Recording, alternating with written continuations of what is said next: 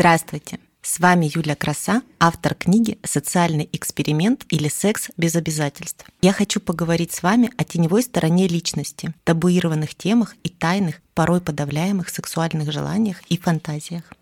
Вы услышите множество тайн моих личных и моих гостей, а взамен вы отдадите мне свое время и внимание.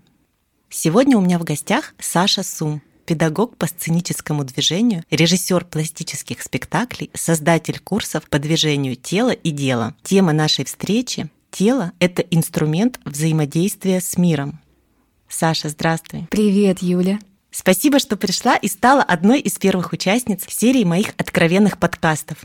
Я рада, что ты откликнулась на мое приглашение. Спасибо. Мне очень приятно было, когда ты написала. Это было чудо, потому что я готовлю пирог, слушаю аудиокнигу и думаю о том, вот бы было здорово где-то в подкасте принять участие, написать статью, что-то очень хочется, у меня так много мыслей, хочется это куда-то выплеснуть. И тут я открываю Телеграм и вижу сообщение от тебя. Это была магия. Я открываю, улыбаюсь и думаю, да, да, да, это чудо. Я знаю, что я немножко волшебная и притягиваю волшебство не только в свою жизнь, но и в жизнь всех, кто со мной соприкасается. Ты тоже для меня была чудом. Я прям помню, это было в сентябре 22 года. Я пришла на твой авторский курс «Тело и дело», и для меня это тоже было волшебством. Это был сложный период в моей жизни, и я как раз писала книгу про социальный эксперимент или секс без обязательств. Как ты уже знаешь, э, в моей книге красной нитью идет история про то, как важно любить свое тело, как важно слышать его, как важно его знать. Твой курс тоже стал для меня таким волшебством, потому что ты учишь, как узнать свое тело, как полюбить его, как его принять. Ты показываешь возможности, которые дает тело. Расскажи немного о своем курсе. Для меня курс — это не просто о движении, о теле. Это действительно о принятии самого себя, о том, чтобы дать себе разрешение сказать себе «я могу», почувствовать этот полет, да, почувствовать чувство полета, чтобы чувства переполняли, дать разгуляться по телу этим воздушным чувственным потоком, э, чтобы было легче коммуницировать с другим человеком. Все построено на актерских э, техниках э, взаимодействия, ведь я преподаю актерам в институте, работаю с актерами, и эта идея родилась после того, как мне многие люди задавали вопрос, можно ли, можно ли, чтобы было что-то подобное для людей, которым не нужно актерство, вот как это может быть, если мне не нужно на сцену, но я хочу почувствовать этот же кайф, эту же атмосферу этого свободного тела. И тогда родились курсы. Это было почти два года назад. Ух ты, получается, буквально год был курсу, и я к тебе пришла. То есть он уже был обкатан да, ты пришла на пятый поток. Я запускала потоки раз в два месяца, иногда реже. И для меня это было, и сейчас это есть, когда я набираю группу. Вот есть 15-20 человек. Два месяца я работаю только с этими людьми. И для меня это было вот таким чудом одной группы, и ты пришла на пятый поток, когда мы уже вроде бы обкатали что-то, но начали вводить новое именно на тебе, на твоем потоке мы начали вводить речевые техники. Это был наш эксперимент. Помнишь ли ты о них? Конечно, я помню. И я еще помню, что он состоял из двух блоков. Первый блок был про тело, про взаимодействие с телом, и второй блок был в актерской части. У нас было много импровизации, партнерских каких-то историй, да, там в парах, в двойках, в тройках мы занимались, мини-группами. Ты нам повторяла, что роль актера начинается со стопы. Это я хорошо запомнила.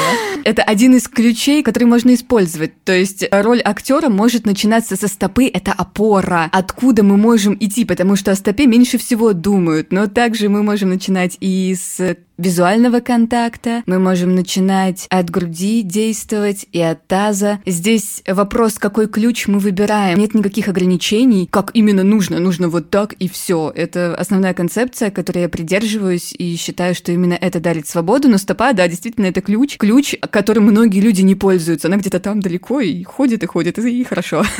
Я сейчас, если правильно тебя услышала, то актеры в целом учатся воспринимать свое тело для того, чтобы лучше, легче, проще вжиться в роль и играть ее. Можешь об этом немного рассказать? Да, актеры учатся взаимодействовать со своим телом, потому что тело это инструмент актера. Если актер не соединен со своим телом, то по сути спектакли, которые ему будут доступны, его роли, которые ему будут доступны, это только голос. Он может развивать голос. Но даже голос, голос это связано с телом. Если тело зажато, то и голоса не будет. У нас все взаимосвязано в организме. То, как мы владеем своим телом, насколько оно свободно, насколько оно нами управляемо, насколько мы его чувствуем, понимаем, настолько богат наш язык. Потому что есть лексика, мы говорим, и у меня есть словарный запас э, на любом языке. На языке тела тоже есть словарный запас. И если актер не обладает словарным запасом да, телесной выразительности, это аппарат воплощения называется, да, телесный аппарат воплощения по Станиславскому, так называется наше тело. И если он не развит, то как? Как выражать? Только словом? У нас большая часть, больше процент, 65%. Разные исследования проводились. По одному из вариантов исследования 65% информации передается через тело. Еще часть через интонацию, интонационные, да, мы повышаем голос, понижаем, ускоряем темп речи. И слово, оно передает 7%. Кажется, да. Я боюсь ошибиться в цифрах, но процентное соотношение слова, сам текст несет меньше информации. Больше всего при коммуникации передает именно тело язык тела, положение тела, энергия тела. И это было проведено не только в актерском направлении, но и в психологическом ключе. То есть вот это оттуда вся эта информация. И мы в театральном институте пользуемся этим, когда обучаем актеров. Спасибо за подробный ответ. Я еще думала, что очень много актер транслирует через свою энергетику. Ты сейчас немножко затронула это. Есть определенная энергия, то есть энергия игры, но она же тоже где-то в теле.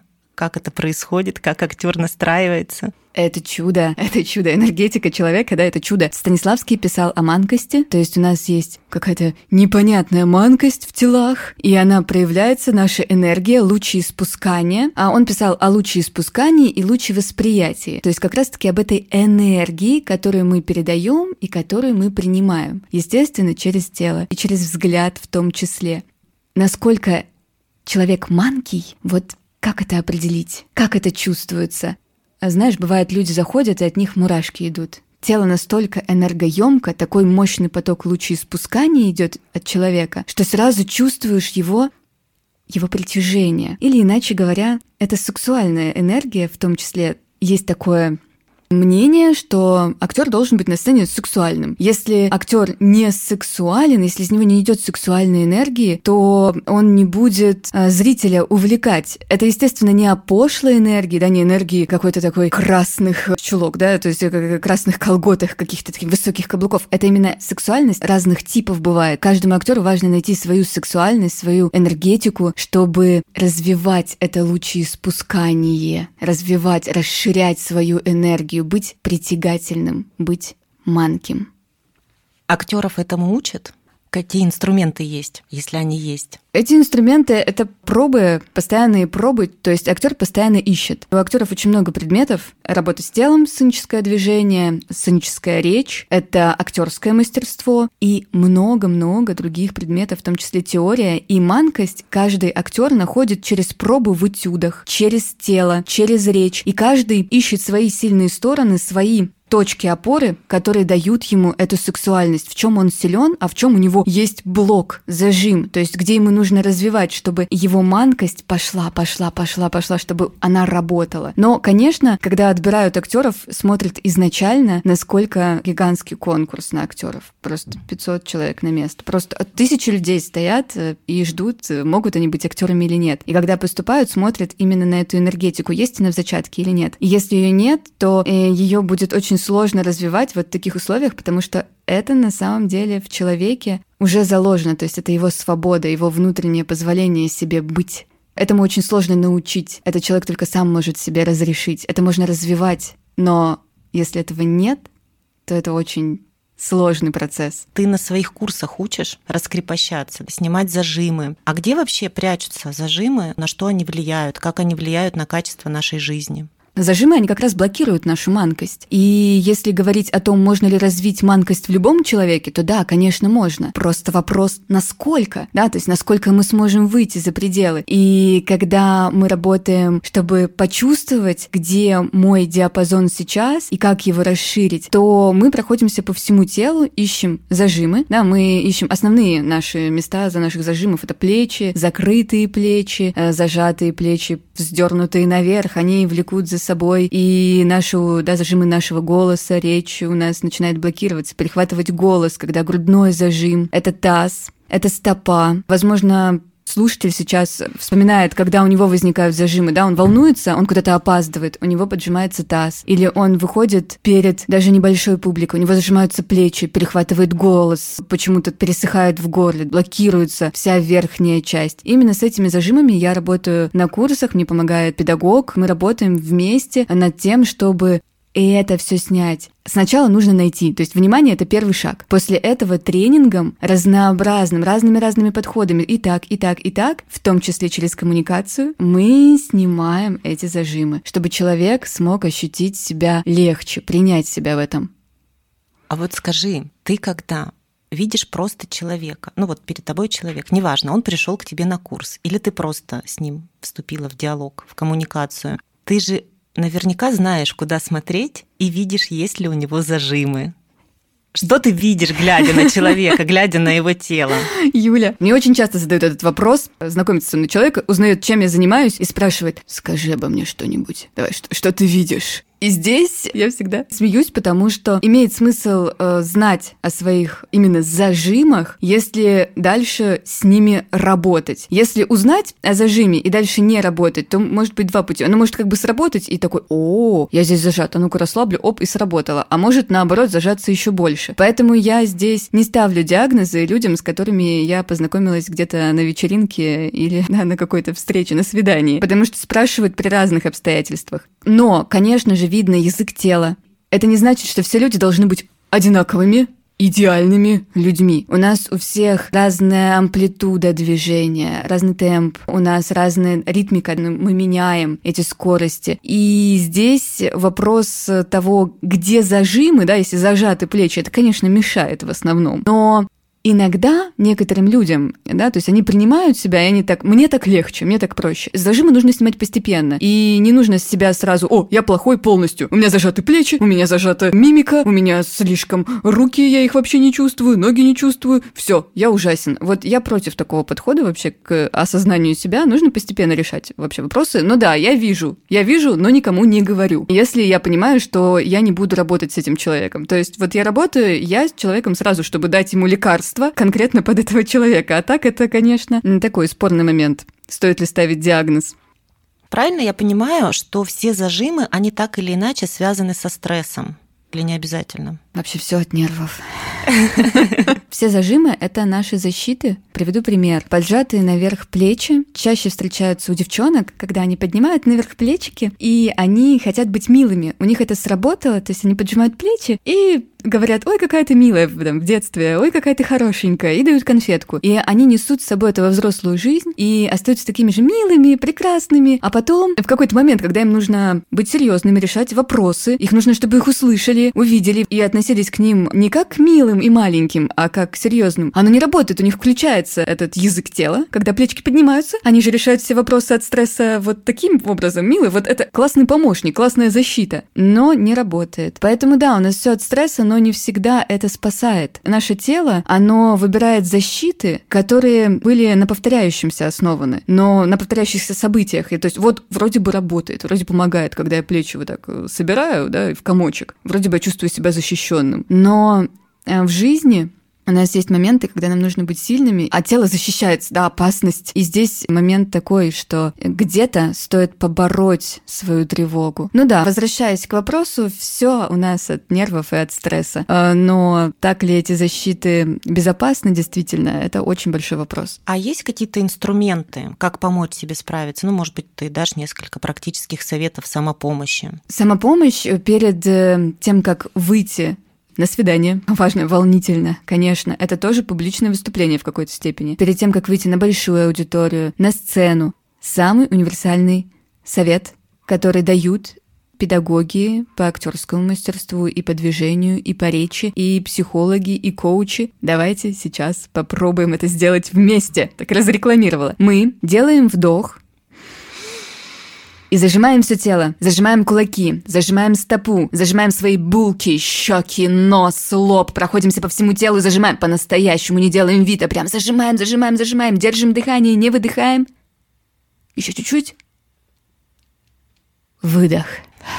Да, здесь происходит выдох всех наших зажатых мышц. Чтобы расслабить, нужно очень сильно напрячь. То есть наше тело расслабься, расслабься, расслабься, так не работает. Нужно себя очень сильно напрячь все тело. Это волшебная таблетка. Она работает на короткий срок. Естественно, это не тренинг, но как волшебная таблетка работает супер. Есть еще способы. Давай еще пару способов. А, какие еще есть способы, чтобы снять напряжение? Я использую для себя, так как я занимаюсь много телом, я думаю, среди слушателей тоже будут такие люди, у нас у каждого свои способы. Я поделюсь своим способом, чтобы снять стресс, приседаю несколько раз и бегаю на месте. И таким образом я снимаю напряжение с мышц, потому что мой организм получает информацию, что вот весь самый большой стресс уже произошел, да, то есть такая кардионагрузка, небольшая, естественно, чтобы не вымотаться. И мои мышцы, они вместо э, зажима и перенапряжения, вот этого такого желания защититься, они направлены э, в нужное русло, в приседание, в прокачку, в кардио, и это очень помогает снять стресс. Естественно, это адекватно делать, когда нет вокруг людей, даже если вам кажется, что вы не стесняетесь э, людей вокруг, лучше уединиться и сделать это наедине с собой, потому что таким образом не будет никаких глаз, и вы почувствуете себя в полной безопасности. Это тоже круто работает, расслабляет тело, расслабляет голос и переключает внимание, что тоже очень важно. Спасибо тебе за такие, казалось бы, простые инструменты, но очень важные. Это инструменты заботы о теле. В моей книге несколько раз появляется такая мысль, а, что тело — это храм моей души. Как тебе это утверждение? Про что это для тебя? Согласна ли ты с ним? Я согласна. Я думаю, что у каждого будет своя интерпретация. Для меня это о проявлениях. Для меня это когда я в своем теле, то я чувствую себя, во-первых, защищенной. Да, то есть, когда я соединена со своим телом. Это действительно храм, а не обуза. Моя душа, она вся отражается, все, что я чувствую, отражается на моем теле то, как я себя ощущаю, также мое тело выглядит. Когда моя душа парит от счастья, мое тело легкое, летящее, открытое. Когда моя душа придавлена тоской, отчаянием, бедой, горем, то мое тело скручивается. И вот это для меня определение. Тело — это храм. Оно действительно оберегает, защищает и отражает. Спасибо тебе за интересную беседу, открытую. Спасибо тебе за советы самопомощи для тела. Было очень здорово. Спасибо. С вами была Юля Краса и Саша Сум. До встречи. Пока.